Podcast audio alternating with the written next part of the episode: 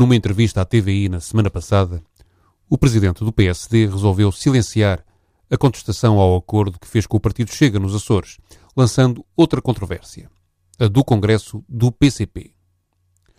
A dada altura, disse o seguinte: Meter as pessoas em casa no recolher obrigatório, todas as noites a partir das 11, ao fim de semana, da maneira como nós sabemos, e não estou aqui a contestar se está bem ou se está mal, as, os restaurantes na situação em que estão, os hotéis na situação em que estão, o país na situação em que está. E o governo diz é para todos, menos para o Partido Comunista Português.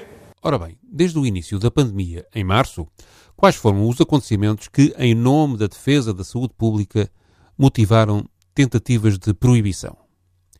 Tivemos, em primeiro lugar, as celebrações populares do 25 de Abril, que acabaram mesmo por não se fazer. A seguir foi o 1 de Maio, celebrado nas ruas pela CGTP.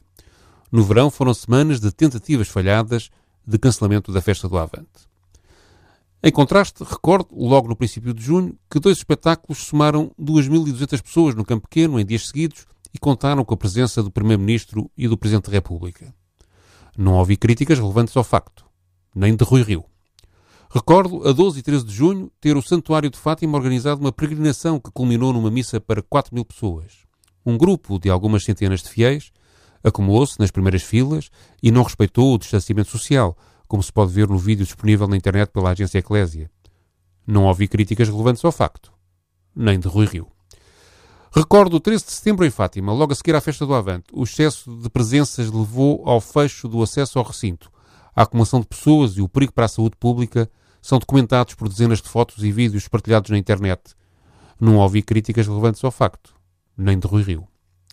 Recordo ainda o 13 de outubro em Fátima, feito apesar do incidente do mês anterior. O Presidente da República elogiou a promoção da iniciativa, em contraste com as críticas que fizeram um mês antes à realização da Festa do Avante, apesar da organização da iniciativa do PCP ter passado todos os testes de segurança sanitária e apesar do santuário ter falhado a 13 de setembro. Marcelo até foi a Fátima. Não ouvi críticas relevantes ao facto, nem de Rui Rio. Lembro o prémio de Fórmula 1 no Algarve de 23 a 25 de outubro.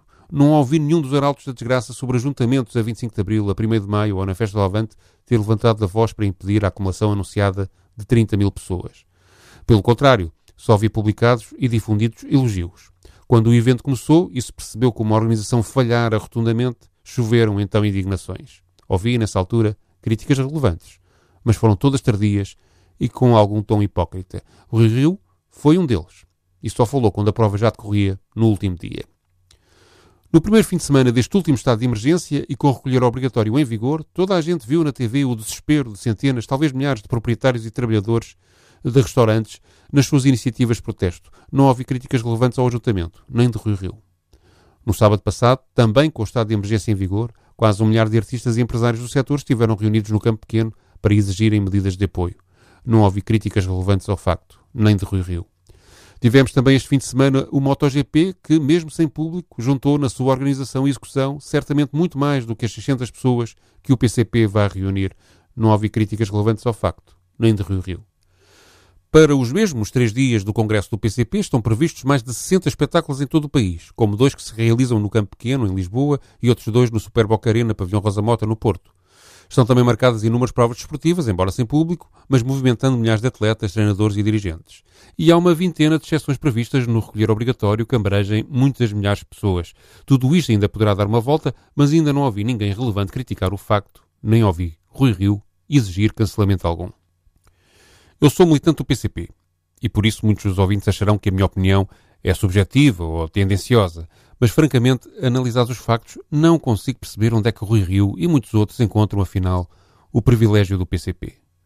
O que os factos dizem, claramente, é que todas as iniciativas públicas em que o PCP se envolve, mesmo indiretamente, têm o privilégio exclusivo da tentativa de sabotagem.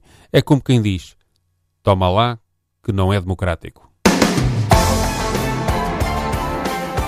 A opinião de Pedro Tadeu vai ficar disponível também para ler em tsf.pt. A opinião amanhã é assinada por Daniel Oliveira.